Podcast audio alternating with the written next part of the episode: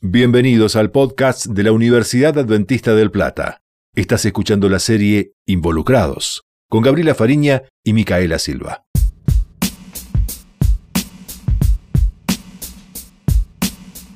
La tarea más difícil del huerto es esperar, pero hasta de eso obtenemos recompensa, porque practicamos la paciencia. La tierra está pidiendo a gritos ayuda. Durante la conferencia que se celebró en Madrid, España, sobre el cambio climático del 2 al 16 de diciembre del 2019, se decretó la emergencia climática que tiene consecuencias negativas sobre la vida de las personas en todo el mundo.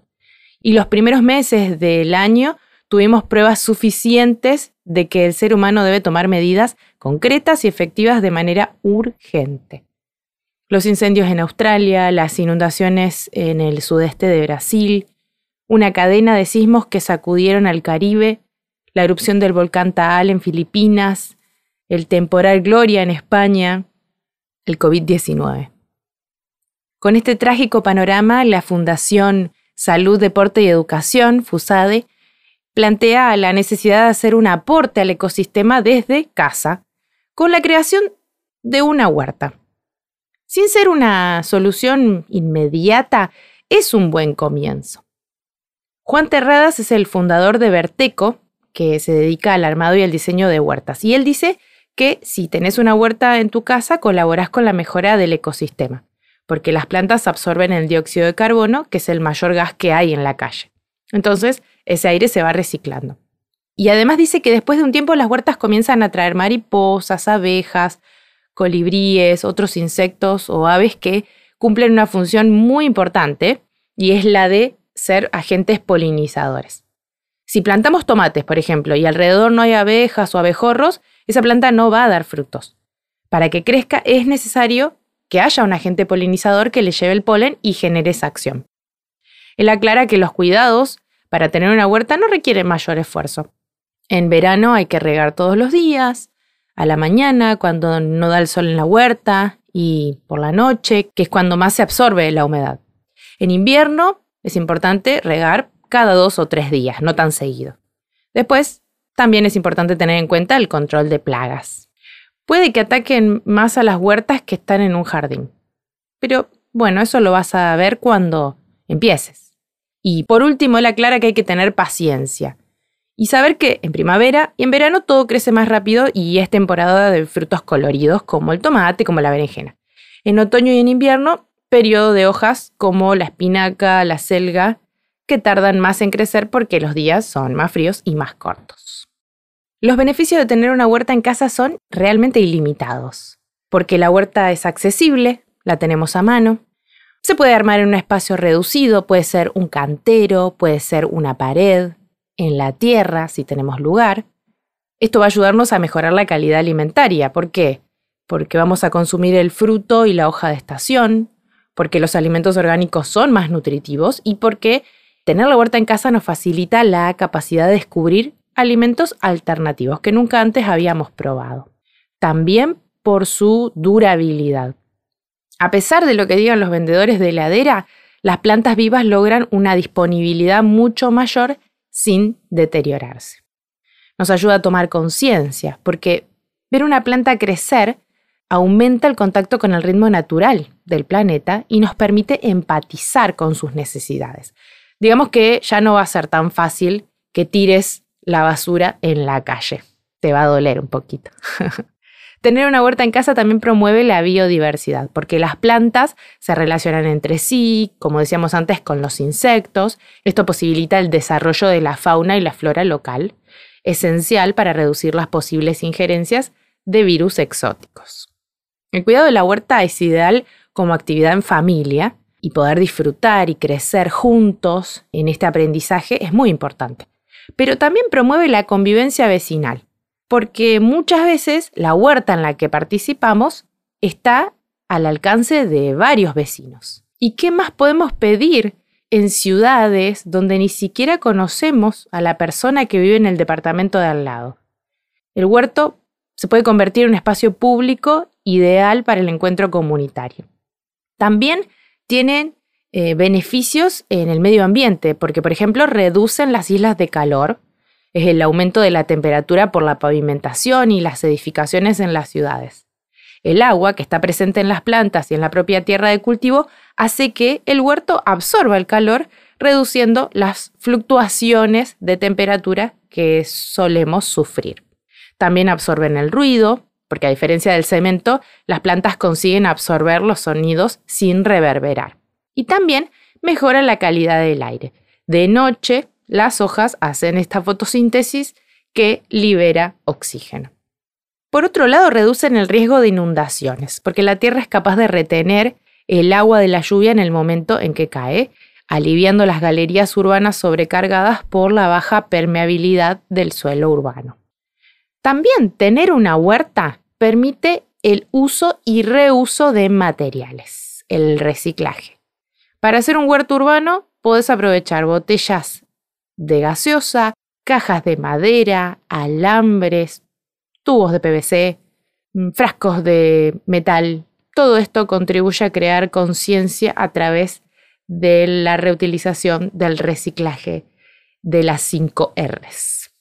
Otros beneficios de tener una huerta en casa es que ayuda a reducir el estrés. Cuando ponemos las manos en la tierra, cuando hacemos el trabajo duro de removerla, nuestro cuerpo va liberando energía negativa y va sumando energía positiva que hace que uno se calme después de las actividades agobiantes de un día de trabajo en la oficina, de estudio o de lo que pase en casa. También reduce la contaminación en todo proceso. La contaminación de tierras, de flujo de autos y de camiones en las autopistas, de gastos, de desperdicio en los mercados, porque yo produzco y me lo como, o produzco y lo regalo, produzco y lo vendo, pero no tiene más traslado que ese. Por otro lado, es beneficioso porque puede convertir los desechos en un recurso productivo. Esto implica políticas públicas, implica capacitación, pero de entrada podemos aprender a hacer compost y tratar las aguas residuales de nuestras casas para usarlas en la huerta. Y ahí ya estamos ahorrando. Y otro de los beneficios es que es una alternativa económica, porque tener un huerto propio es mucho más barato que ir al súper o que ir a la verdulería, pero también puede convertirse en una actividad económica y eventualmente puede generar una gran transformación social en comunidades de renta baja. La página web tn.com.ar del 17 de junio del 2020 nos da ideas de cómo empezar un huerto en casa. Y dice que no hace falta tener un gran espacio o un patio. Para arrancar a cultivar una huerta orgánica casera, lo único necesario es contar con ganas. Celeste es cultivadora orgánica y ella dice que para ella lo más importante es tener una huerta en casa para poder llevar a la mesa verduras súper frescas y saber que, sobre todo, no tienen agrotóxicos. Que es muy práctico poder contar con algo que tenés a mano, una lechuga, una albahaca, una espinaca, lo que sea. Y con eso cocinar directamente. Y te olvidas un poco también de las verduras que se pudren en la heladera, porque en la maceta, ¿sabes qué? Eso no pasa, no se pudre. Florencia Gallino es asesora de huertas urbanas y ella dice que para crear una huerta propia solo se necesitan tres cosas. Una terraza, balcón o ventana, un jardín o macetas y recipientes y por último agua para regarlas. Sus recomendaciones tienen que ver con dos cuestiones. Una es con ir creciendo de a poco porque está buenísimo darse cuenta de qué es lo que uno necesita y qué es lo que uno puede llegar a cuidar. Y la otra tiene que ver con no frustrarse, porque a veces las semillas no crecen, pero hay que seguir probando, porque la huerta es así, prueba y error. Y para resumir en tres pasos, si vos sos principiante, te contamos. Lo primero es empezar con hortalizas. Estas son fáciles porque se plantan al voleo, sin enterrar la semilla. Y aunque tienen un ciclo de vida corto, porque en verano florece muy rápido por el calor, de la flor salen nuevas semillas. Y para eso hay que dejar que florezca, extraer las semillas, quitar de raíz la planta anterior y tirar las semillas nuevas en la tierra. O sea, todo vuelve a crecer. El segundo paso es reutilizar un cajón de verdura. Lo más fácil es armar una base con una bolsa o un plástico negro que ponemos adentro del cajón de verduras para que la tierra no se escape. Después les hacemos agujeros pequeños en el fondo para que el agua filtre. Lo rellenamos con tierra fértil y ahí sí ponemos las semillas. También podemos poner cartelitos para saber qué semillas pusimos. Por último, el tercer paso es tener en cuenta la ubicación. Cuanto más sol y más luz, mejor. Pensar en un lugar estratégico para que la huerta viva todo el año. Eso es importante. Y en verano se requiere mucho más agua, así que es posible que haya que regar dos veces al día. Si entras a internet, obviamente vas a encontrar muchísimos más pasos y recomendaciones, pero esto es lo básico.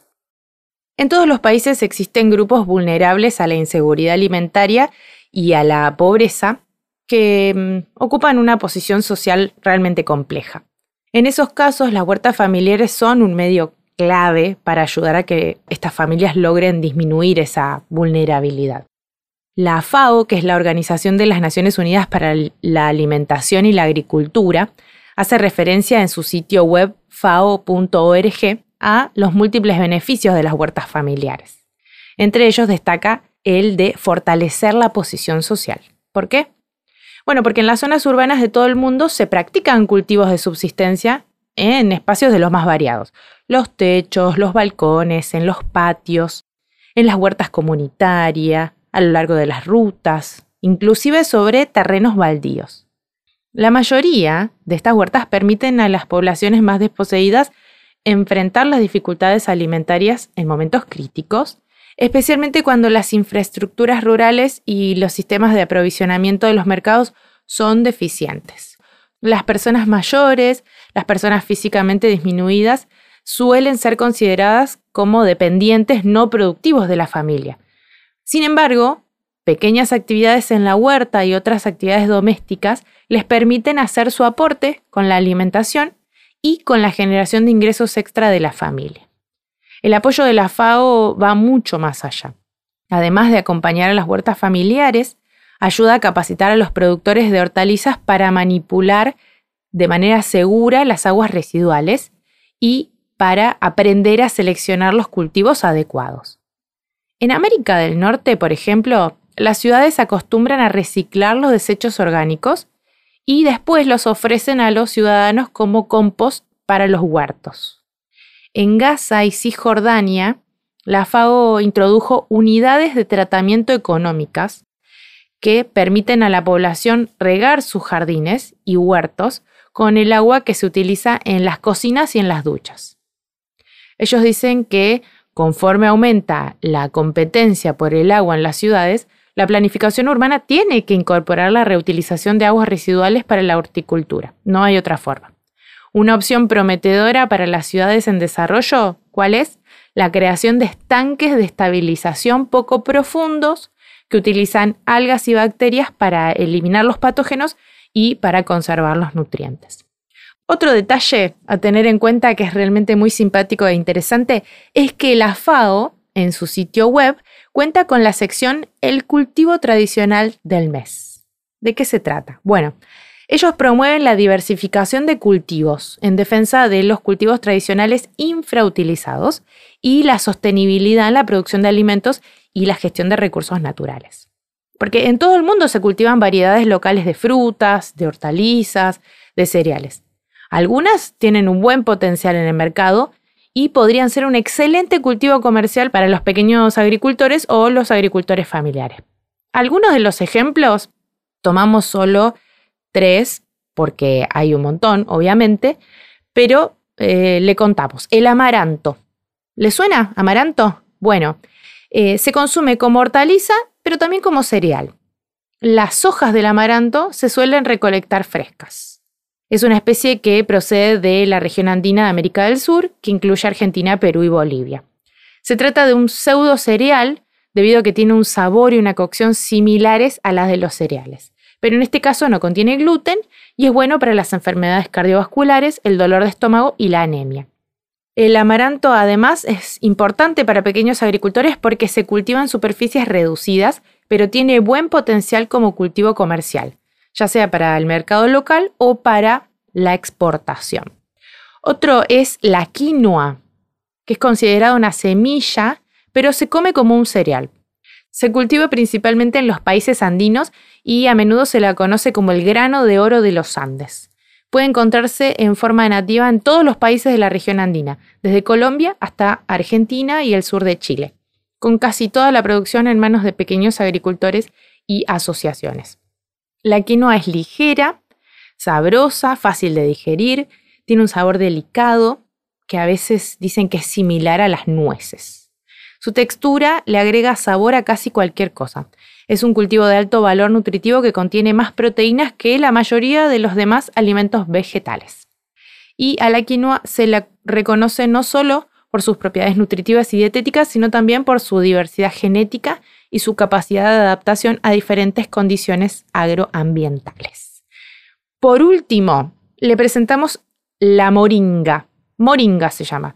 Es un género de arbustos y árboles con múltiples usos. Las hojas, las raíces, las vainas no maduras se consumen como hortaliza.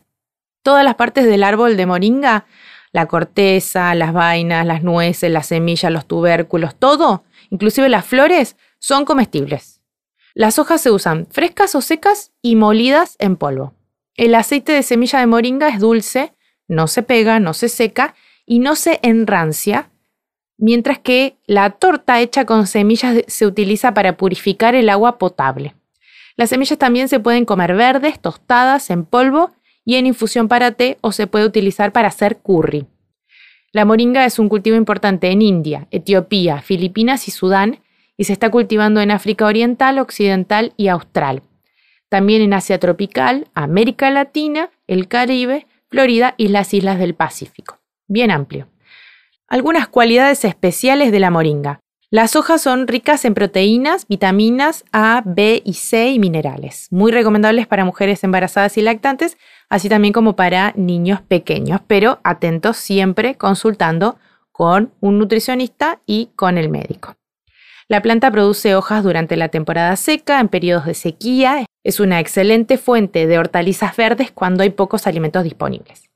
También crece rápidamente, es resistente a la sequía, pero no tolera el encharcamiento. Y los productos de moringa tienen propiedades antibióticas contra el tripanosoma y la hipotensión antiespasmódicas, antiulcerosas, antiinflamatorias, hipocolesterolémicas e hipoglucémicas. Todo eso, increíble. Y por último, el dato para los pequeños agricultores es que los árboles de moringa actúan como cortavientos y reducen la erosión del suelo. A remangarse la camisa, a poner manos en la tierra y a comer alimentos que uno mismo ha plantado, ayuda a lograr esa armonía deseada que tanto estamos buscando y que sobre todo nuestro planeta necesita. ¿Qué estás esperando? Manos a la huerta. Anímate hoy a dar el primer paso sea un reciclador imperfecto, sea un vegetariano imperfecto, sea imperfectamente sustentable, porque varios pequeños cambios imperfectos pero conscientes hoy son mucho mejores que ningún cambio en absoluto.